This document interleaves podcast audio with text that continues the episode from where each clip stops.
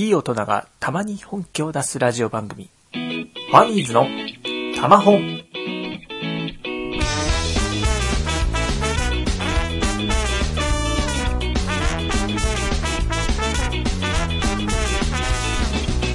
はい、どうもこんにちは。えーファニーズ編集部編集長のアロマです。えーファニーズのたま本第5回目をお送りいたします。えー、ようやくですね、最近暖かくなってきたかなと思ったらですね、また、あ今日雪がちらついたりしてですね、非常に寒い時期が続きますけれども、皆さんはいかがお過ごしでしょうか。えー今回がですね、え第5回目ということで、えー前回、前々回から引き続きまして、えー関サイマさんとの聖地巡礼トーク、えー今回がいよいよ最終回になります。えー前回からですね、いよいよ本題に入ったかなという感じなんですけれども、えー今回ですね、えー聖巡礼、えーさらにですね、奥深く、えー今の聖巡礼を取り巻くですね、えー状況を含めまして、えー関さんとお話をさせてもらいましたので、そのあたりのところを聞いてもらえればなと思います。えーそれでは本編の方をどうぞ。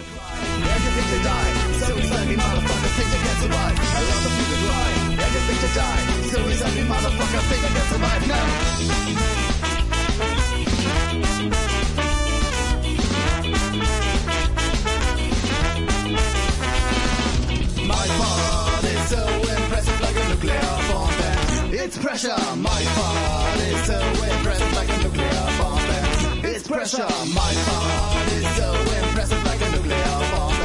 It's pressure. My part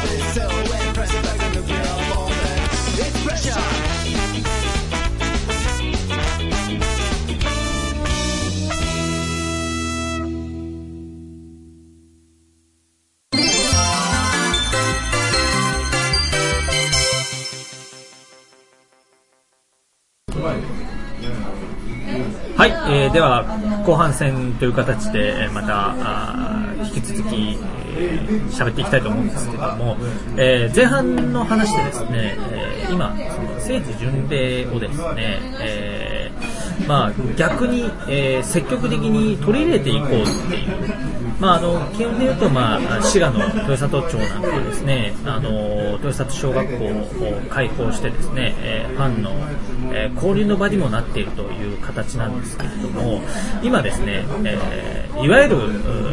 映画の舞台になっ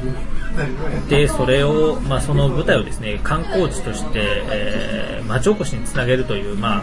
えーフィルムコミッションという形で、えーやっているのと同様にですねそれを、まあ、アニメの方にも広げて、えーまあ、そのアニメの舞台になってるということをですね売りに、えーいろんな人に来てもらって、まあ、お金を落としてもらおうと、まあ、やらしい話ですけどね、まあ、そういうことにですね、まあ、取り組もう取り組み積極的に取り組もうとしているところが、まあ、ちらほら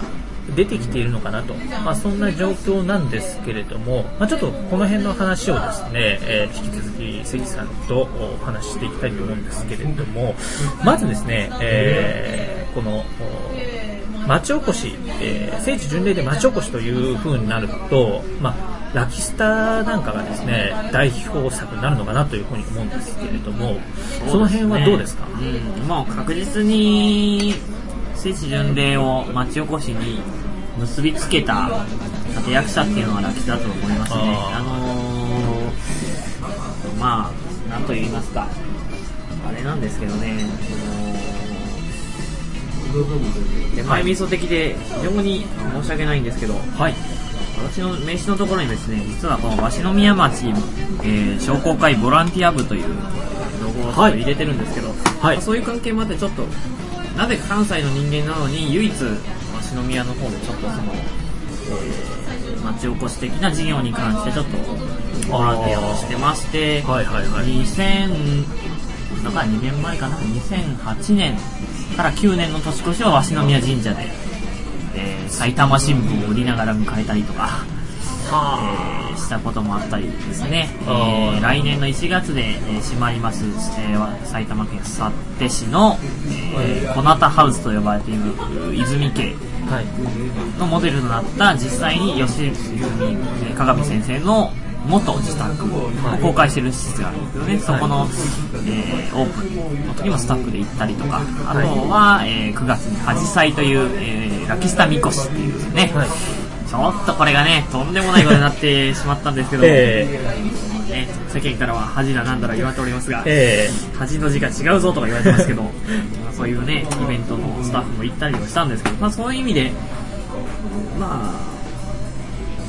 ーそういうあ、ラキスタがねえ、そういう意味で町おこしの筆頭になっていることは間違いないと思いあますね。はい。やっぱだいぶあのまあ神社ということでですね、うん。えー参拝客も増えたんですそうですね、これが今年、ちなみにちょっと来年の話を、ここだけね、あのはい。これが長い時にはもうすでに終わってるんで問題ないと思うんですけど、はい。来年はちょっとね、簡単に平野綾が来るそうなんで、あマジっすか？それもなんかフジテレビのなんか、なんかスペシャルの番組の絡みで来るみたいな感じがあはって、角川が呼んだわけでもなくて、はい。フジテレビが。フジテレビがもうね、なるほど来ましたか来ましたかってもうもうもう遅いですけどもうこれを聞いてる時で遅いですけどあのライフラインにされている皆さん平野綾が元旦にお忍びで、鷲宮神社に来ると。いうこと。でなんかそこでなんかやるんですかねイベンイベント的あなの収録をやるみたいなんですよね、結局、なんだろう、オードリー。とオードリー。なんかドッキリがどうのこうのとか言ってたんですよ。ドッキリがどうのこうの。よくわかんないです。なるほど。うんオードリー。なんかやるみたいな。オードリーも来るらしいです。オードリーも春日も来ます。すがも。う、あともう一人名前もわか。若若林。若林も来ます。なるほど。なんかちょっとねネタにされそうで、ネタにされる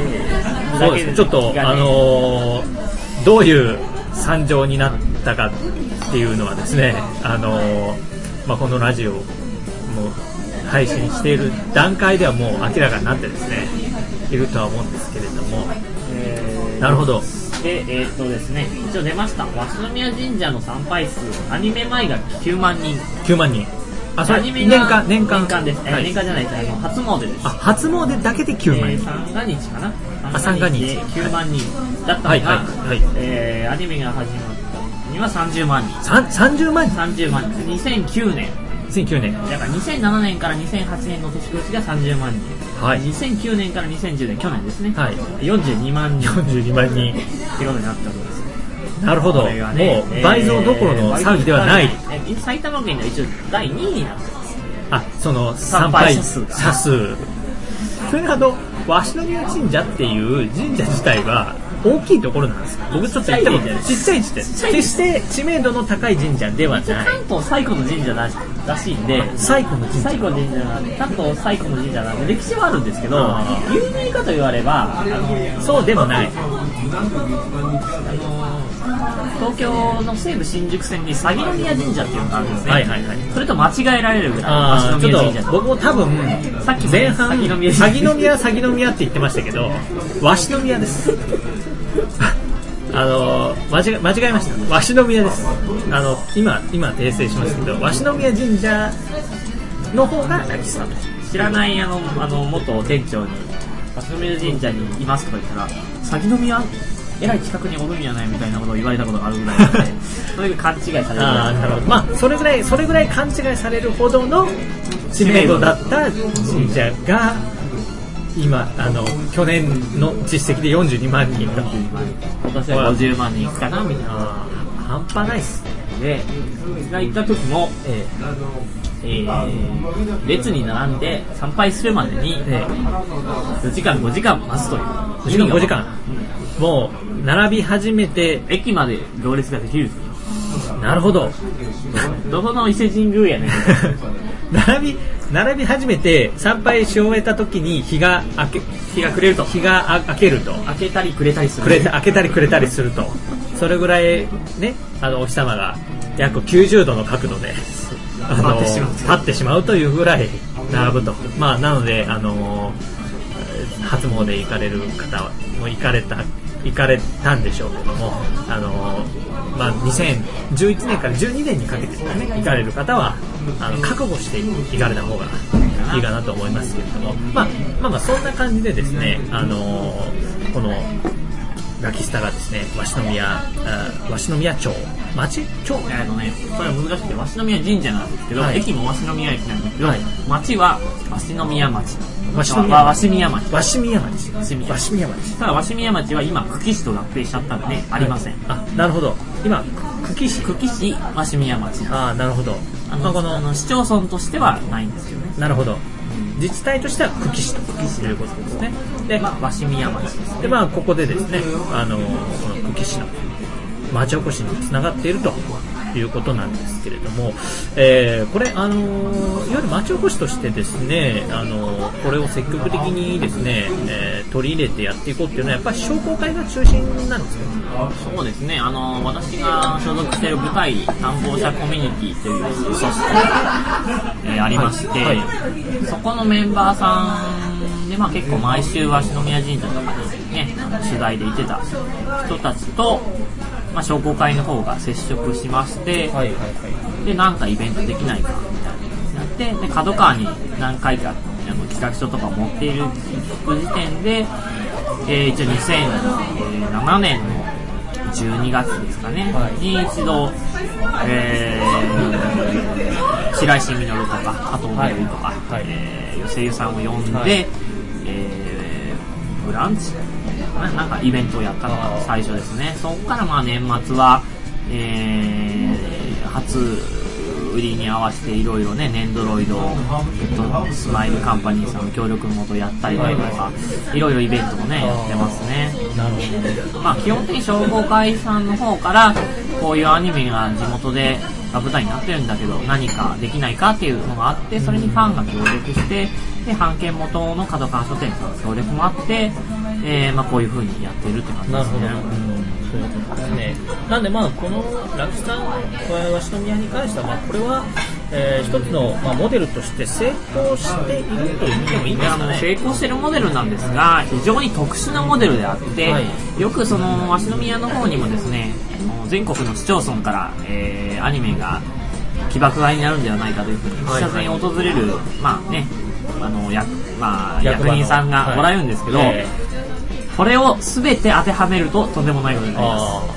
と言いまと言いますと、その特殊性っていうのは？特殊性がありましてですね、やっぱりその版権の協力元っていうのがないとなかなか難しい。なるほど。で、えー、対比される軽音に関してはですね、はい。えー一応軽音の、まあ、制作委員会で桜高軽音部の幹事局が TBS さんなんですけど、TBS さんに関しての方針が豊洲小学校をですねその舞台のモデルとして、えー認めていないという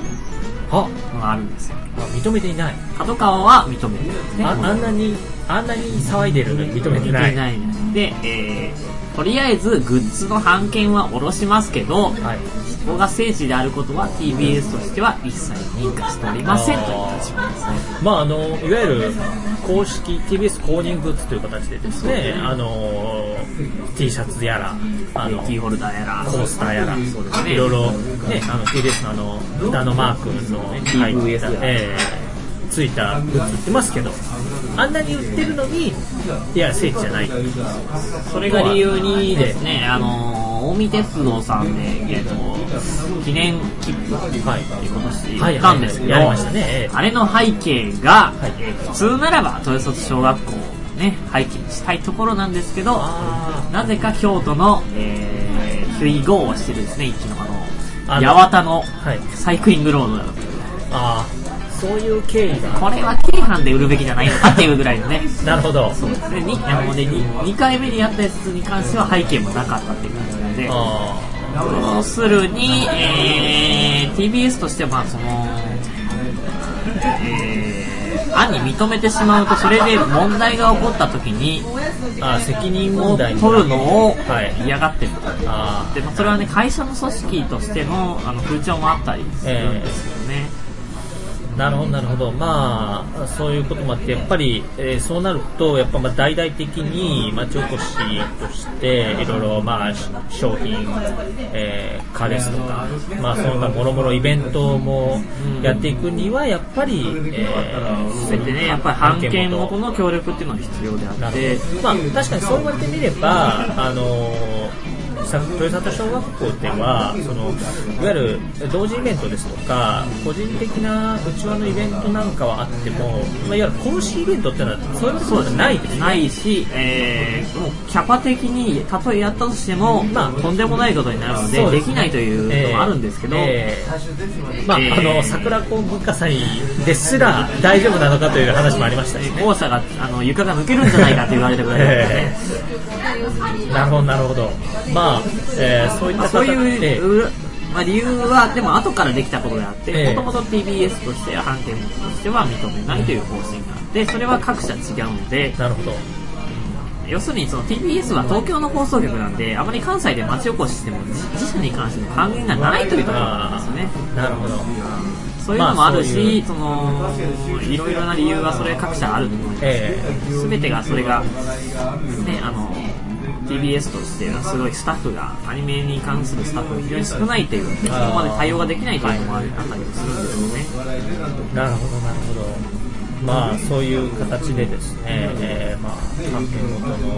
協力をなくしては、まあ、鷲宮のような成功例はない。うん。まあ、成功例と言いますか、ええ。事例は、あうん。まあ、い成功なんですけど、えそれが全ての自治体に当てはまるわけではないので、ーうん。各各自治体がやっぱり考えていただいて、ええ。ーいろいろな方策をね模索していただく必要性があるんですよね。そうです、まあ、あの考えてみれば、あのーまあえーラキスタ流は篠宮しかり、えー、とあー慶應でいう豊洲市をしかり、いわゆる、えー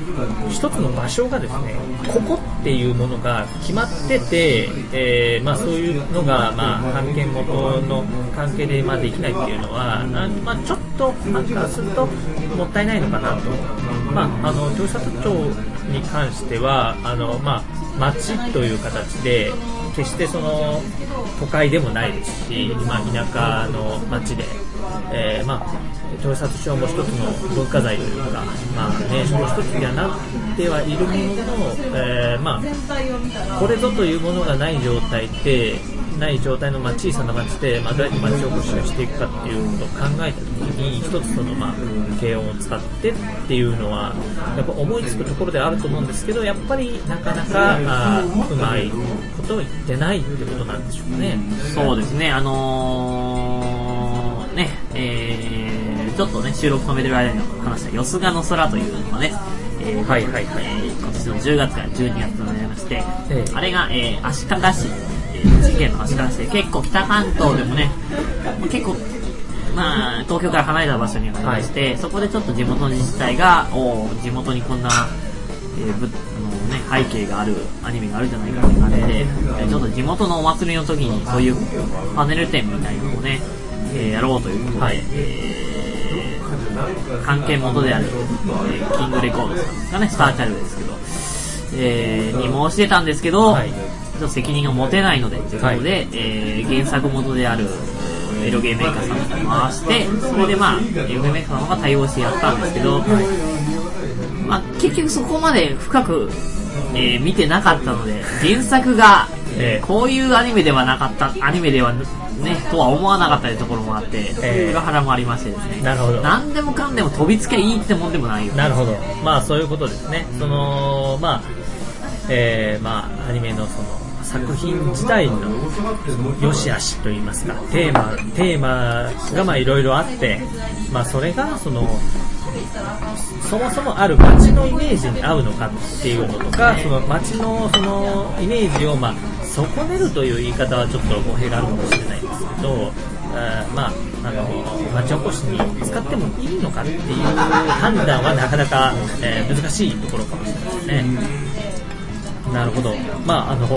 吉川の空の場合はですね、えー町おこしに利用しなくてよかったんじゃないかなと。まあ、これからもないかな、ええ。ですね。まああれねで一度きりかなという、個人的には、まあ、あの個人的なファンの方はですね、まあ、あの行ってもらってもいいかと思いますけれども、ね、あのー、2つ3つ先の駅にはね、あのー、秒速5センチメートルかな、はい。岩船駅とかもありますので、ああと、えー、君に届け実写版足利足が叩いたそういう別のもあります。結構いろいろある。いろいろあるのになぜか吉野の空に飛びついたというよくわからないんですけどね。なるほど。はい。まああのまあちょっと街にですねあの個人的に行って、まあ、お金を落としていただければなと。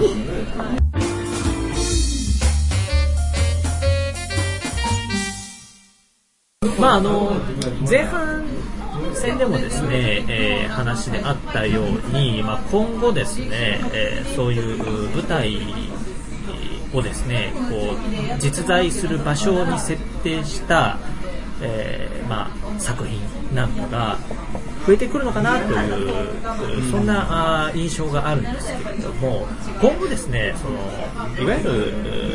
フィルムコミッションのようにですね、えーアニメを舞台にした観光振興といいますか、うん。えー町おこしっていうのは、まあ、先ほど、おまあ、いろんなですね条件が重ならないとなかなか成功には結びついていかないよという話もありましたけど今後やっぱりその一つですね、えーまあ、この景気の悪い中ですね、えー町のですね、えー一つの活性化策として、えー有効な手段になり得るのかというところなんですけれどもやっぱりこれは一つの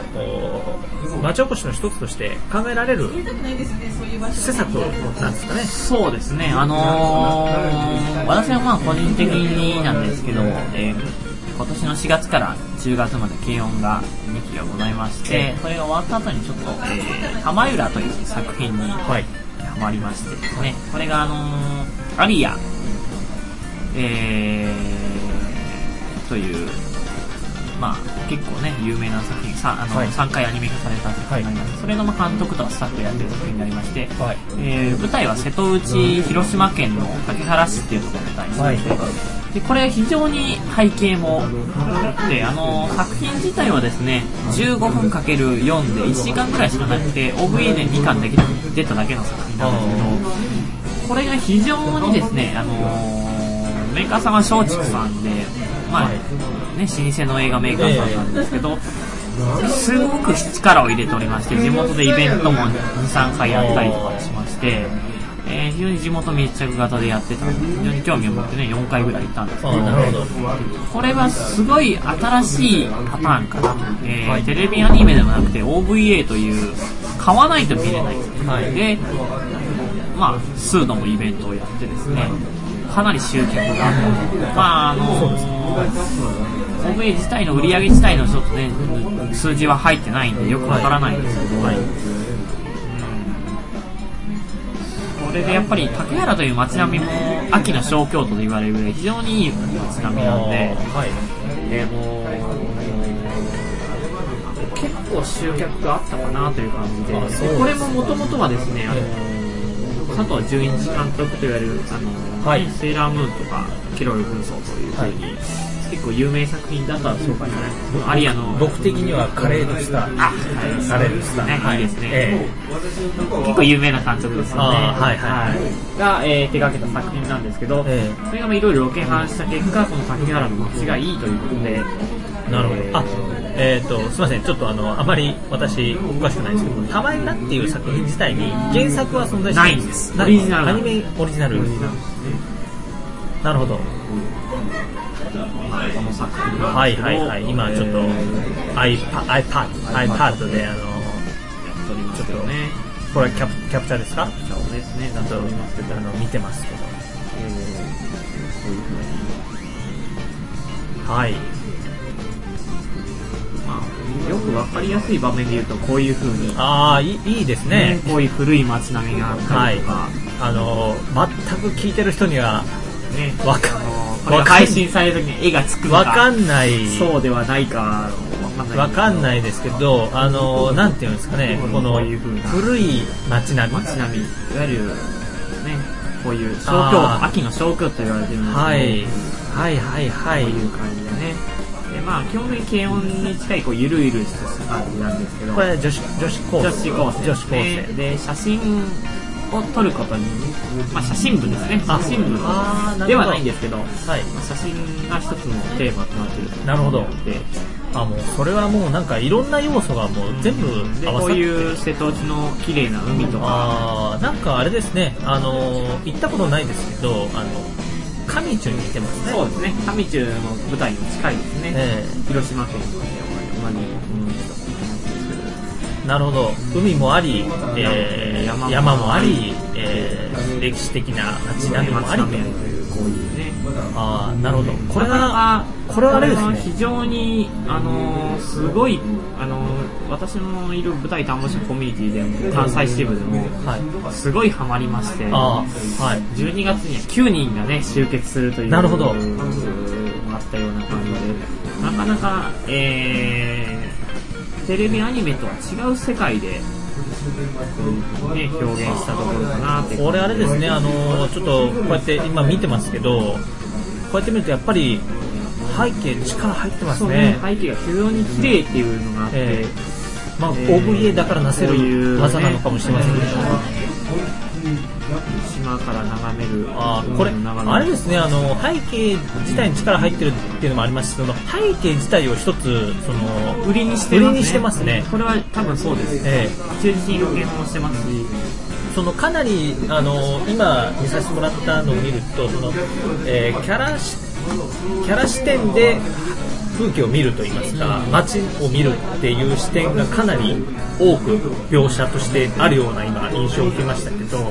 まあ、そこからするにかなりその、えーまあ、その舞台にですね訪れてくださいよっていう制作者側のそうですね。メッセージそう的なものをでなければその地元でイベントをね竹原で2回も3回もしませんそうですね。えであのーねここにはいろいろニュース映像。広島県には民放が4局あるんですけど、はい。4局のうち夕方のニュース3局。ーはい紹介されましてあ。それもどれもあの交換の感じであそう特集で組まれて放送されてるんですねでやっぱりその普通の人はなかなか知らないんですけどニュースで紹介したら来るんですよね。パペラが近いからとりあえず行ってみようか。ってでで私も行った時にもあニュース見たら来たっていう人も何人もあでなるほど。一般で意外にこのアニメ自体が非常にそのまあポワポワというかね。はい。まったり癒し系の。はいラストオーダーのお時間になりますがなまマンゴーレモン。あ僕はいいっすいいっす。はい。はい。すいません。ラストラストオーダーの時間になってきましたけど、時間も、えーまあ。少なくなってきましたけえど、ーえ。ーまあ。うん。まあ、非常にその、作品自体もそのあったかみがある作品なので、あのーまあ、キャラがそのね萌え系の絵だとかいうそういうのを一挙期間応じあのなければ結構ね、あのー地元のおじいちゃんおばあさんとかもね熱心に上映会で見てたりもする作品ですのでなるほど。うん、やっぱり地元の人がね地元の風景が出てくるのは嬉しいというか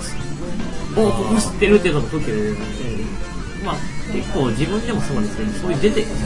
見てる知ってる風景が出てくるの非常に嬉しいと思うんですよね。でカメラに関してはもう市役所にもバーンとこの看板が貼ってたりとかですね。本当ですか。ホテルの自前ではい。自前で等身大のパネルを作成したりとかですね。かなり力が入ってるんで。そうですかだからこれもさっき最初に言った松竹さんの方から、えー竹原市の方にオファーが逆わけられて逆で向こうでこういう作品があるってことを知った地元の NPO 法人さんの方がじゃあ何かイベントとかできませんかっていう感じでで松竹さんの方も、えー喜んでね、喜んでやっぱりあの松竹っていうね今はちょっとねあの映画会社としてはねちょっとやっぱり弱小にはなりましたけどやっぱり昔のブランドイメージとしてはねあの松竹東映東宝っていうね大きな会社ですから、ええそういう意味でやっぱり竹原というその結構伝統的な街でもやっぱりね、あの結構年齢がいった方でも松竹なら知ってるから、まあ安心してねなるほど。任せられるとそういうね信頼関係もねできたと思うんですまあ確かにこれは新しいそのいわゆる版権元言ってみれば版権元の方からタッチにアプローチをして、えーいわゆるその作品そのものの魅力に、えー街を取り込んでいこうと。ね。う作品うん、のコンセプトとして、ま、あの街の風景を当てはめてるので、うんまあ、逆にその竹原という街じゃなかったらコンセプトが違ってくるので作品のイメージも変わってくる。なるほどなるほど、まあ、しかもその OVA というですね、えー限られたあ人を対象にした作品でこういうことをやっねまあこれがその成功に転んでるかね失敗とは言わないですけど周り売り上げが良くなかったっていう、えー結果になるかどうかはねあのーえ。ちょっと本数的な数字的なことはねあのー見てないのでわからないんですけど。しかしこれはあれですね本当に新しい一つのそうですね。あり方うん。といいますか。言ってみればそのアニメから入って聖地巡礼に行くというパターンとは別にですねいわゆるそのその街を知っているとかですねその街を観光に行った人が逆にその「玉浦」というアニメを知ってアニメを好きになるというそうですね。逆のベクトルの逆もありますパターンを取り込めるっていうのはあれですねそのある意味でその言ってみればちょっとえーいわゆる実際のうん街とですねいわゆる観光的な部分とアニメ作品っていうその敷居をですねかなりなくした払ってるとこはあると思うんですね。で、あの、この前も12月に行った時に、えー道の駅竹原というのが11月にオープンしまして、結構ね、あのー観光の物産の、ね、あのー商品とかも売ってるんですけど、はい。お酒だったりね、はい。あの地元の野菜だったり、えそういうところで2階に行きました。玉浦を、えーね、液晶の大大型のテレビで上映してたりして、で結構地元の人が見てたりしましたね。そういうのもありまーこれして、ほどあれですよね。アニメが地元の人に受け入れられるっていうのはなかなかなないいと思いますね。で、なんかもう地元の人もやっぱり、詳しくは知らないけど、ああ、これは玉色じゃろうみたいなね、ああったり、あそうなんです。そうなんです。地元の人から玉浦っていう単語が出てる。出てくる。はい、まあ、ラキスタのね、あの、鷲宮でも、でも結構浸透してたりするんですけど、やっぱり地元に浸透して、うん、あの、詳しくは知らないけど、あ、なんか、これは玉浦とか、ね、そういう風に言ってくれるだけでも、で私もちょっとその玉浦の舞台になってる島尾鎌狩りというクレ呉市のちょっと南にある島があるんですけど、そこに行った時にですね、あのまあ、こういう iPad とか持って行くわけなので、はい。行ったらその、えーそこでちょっとお抹茶とか飲める施設がアニメが登場してまして、そこに行った時にですね、えーとあなんかアニメ見てきてこられた方とかにメッセージああのね。自分そういうの嬉しいですね。言っていただいて非常に好感を持ってもう最近来てくれる人が多いんよということでねアクセス論というところなんですけど。なるほど。えー、あなんか2階をいっぱい取られるんでしょって言って。もうニコもうもう2階のこのねコードパターン呼ばれてるんでもちょっと説明させてくださいね。みたいな結局1時間ぐらいお話ししたりとかああーやっぱやっぱりそうういう地元の人のコミュニケーションがね、いいですね。やっぱ旅の醍醐味ってやっぱそういうところですよね。あの僕も、えー検温であの行った時にあの今はちょっと変わっちゃいましたけどあのレトロビーバーですか？ネトラビーバーですね。あの喫茶店。今はちょっとバーみたいな感じになってますけどね、あの、ちょっとええ、去年ぐらいに変わっちゃったんで。ね。変わっちゃったんですけどその変わる前に行った時にもまああの普通に、まあ、休憩がてらっていうことで僕が行った時もうん。向こうのねあのおばちゃんママさんですね。ママさんの方から、はいあなたも検温で来たのっていう風に 向こうから来ましてね。それでこうちょっと会話も弾んだりしてでまあ写真もねあの快く引き受けてくださって店内の写真なんかも撮らせてもらえたりして、やっぱあの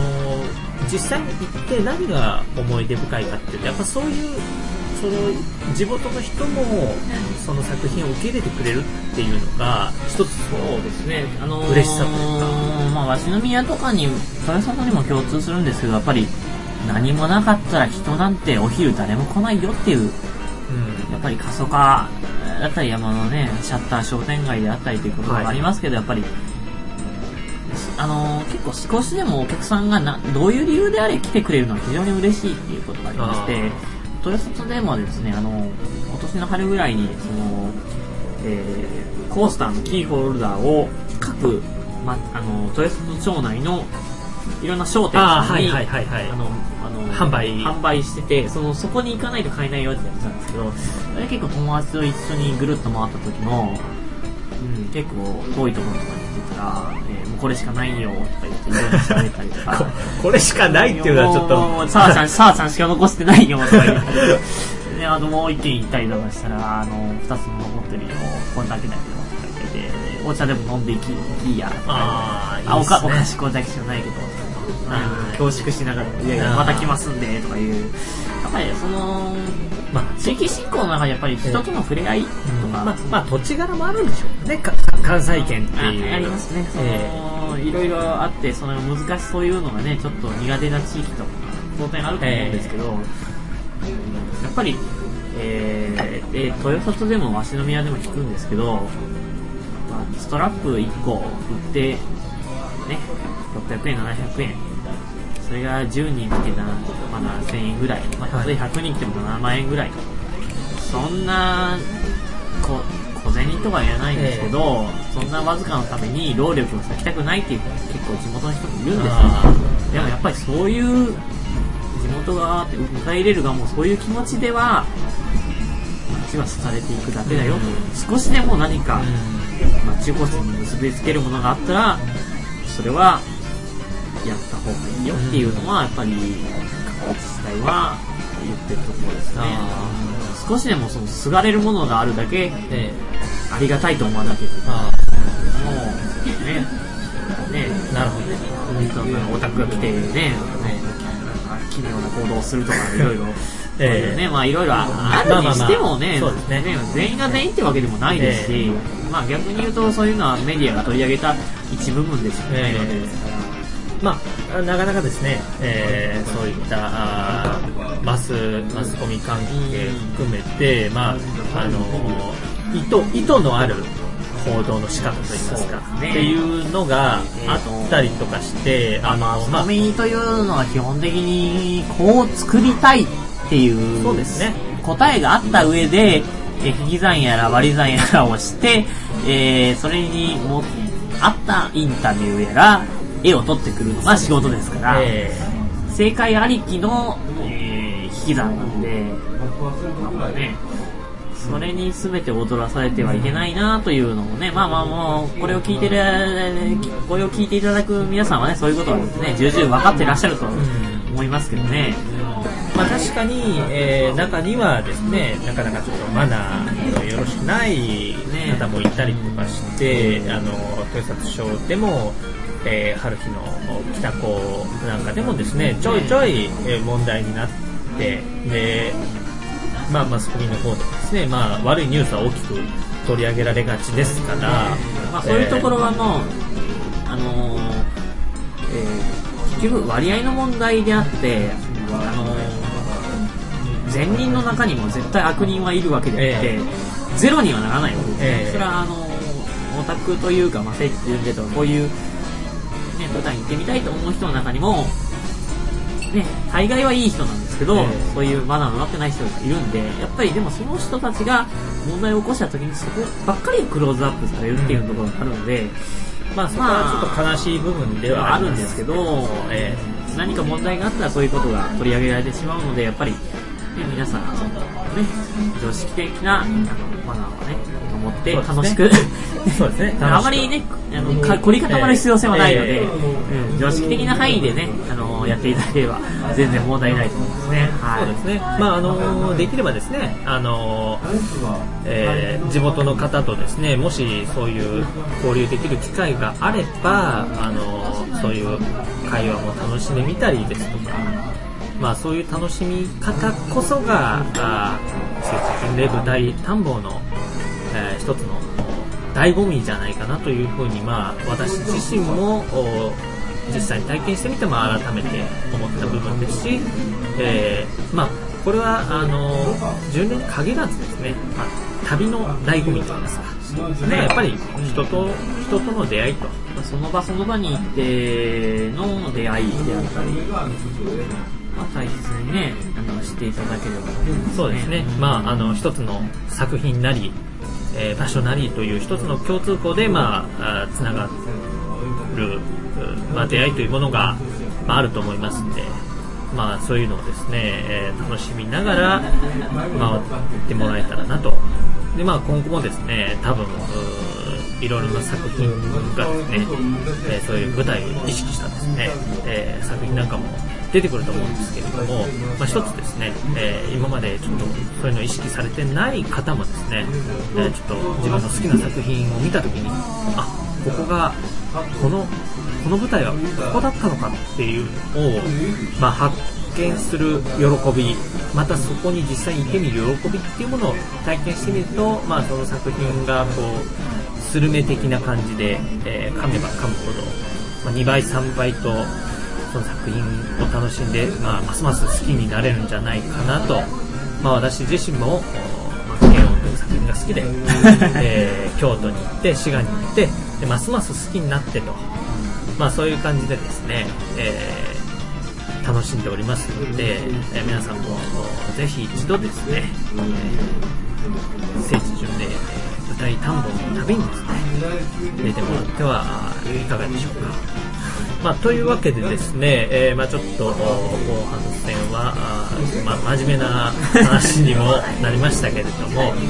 まあ、そういった感じでですね、えー、関さんと一緒に、えー、聖地巡礼舞台探訪の魅力、醍醐味について、まあ、お話しさせてもらいました。えーどうもすみません、関さんありがとうございましたあ、。ありがとうございました。以上、えーゲストさん、マジゲストのコーナーでした。長いコーナー以上好きでございましえありがとうたございました。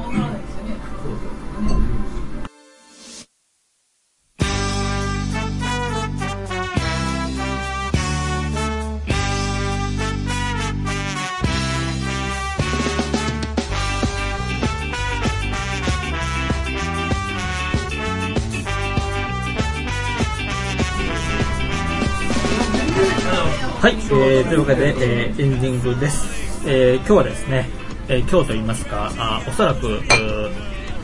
2回に分けて放送すると思うんですけれども、えーこの京都河原町の居酒屋で、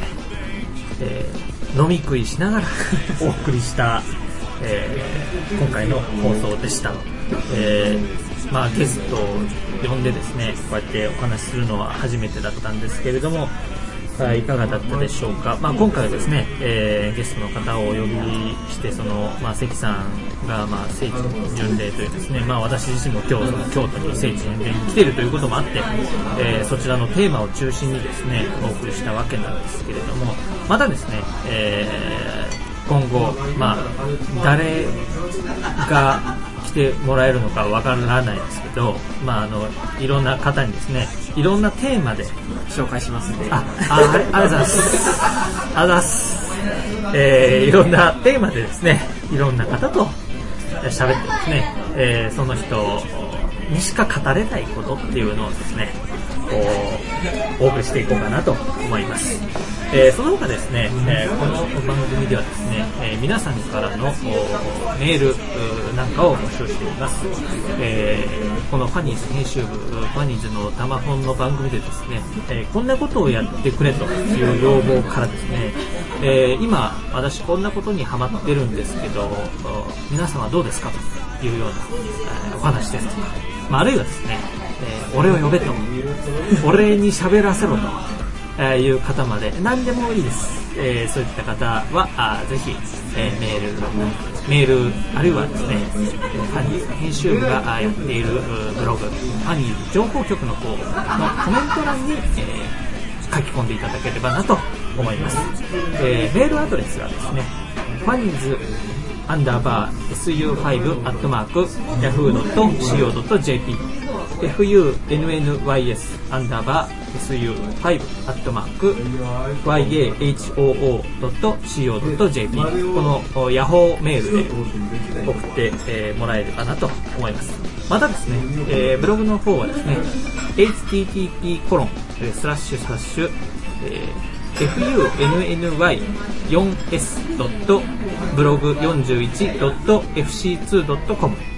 えー FC2 ブログでえーやっていますファニーズ情報局のコメント欄まで、えー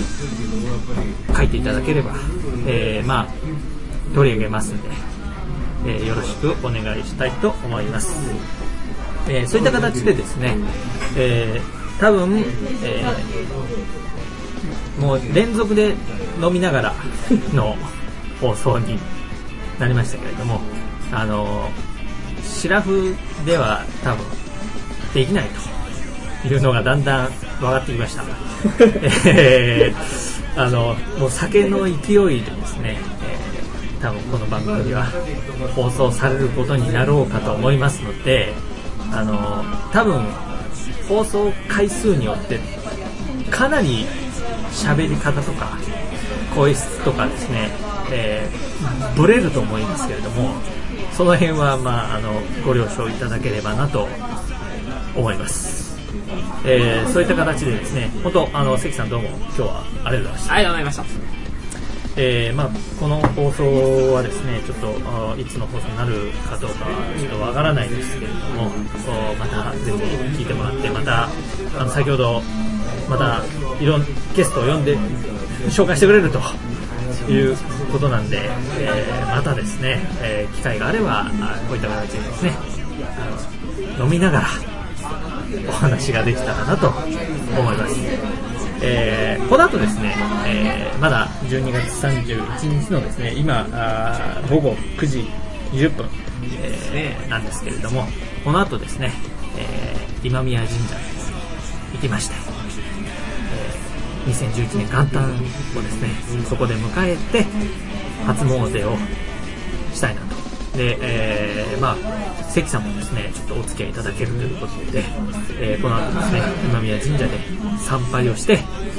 えーこの2011 2010年の締めくくりと、2011年の始まりを、え迎えたいなと思います。またですね、えー30、31日とですね、えー回ったあこの京都の巡礼に関してはですね、えーまあ、え写真などをたくさん撮ってきましたので、えーそちらの方を紹介させてもらいながら、あブログの方にですね、えーおいおい、まあ、あくまでもおいおいという形で、まあ、更新していこうかなとも思っていますので、ぜひこちらもご覧ください。というわけでですね、えー、長々とお送りしてまいりました、今回のファニーズのたま本、たまに本気を出すラジオ。ラジラジオ、ラジオっていうか、ポッドキャスト。えーこの、今回のおお相手は、ファニーズ編集部編集長のアロマと、えーブラリー選手の関でございました。どうもありがとうございました。ありがとうございました。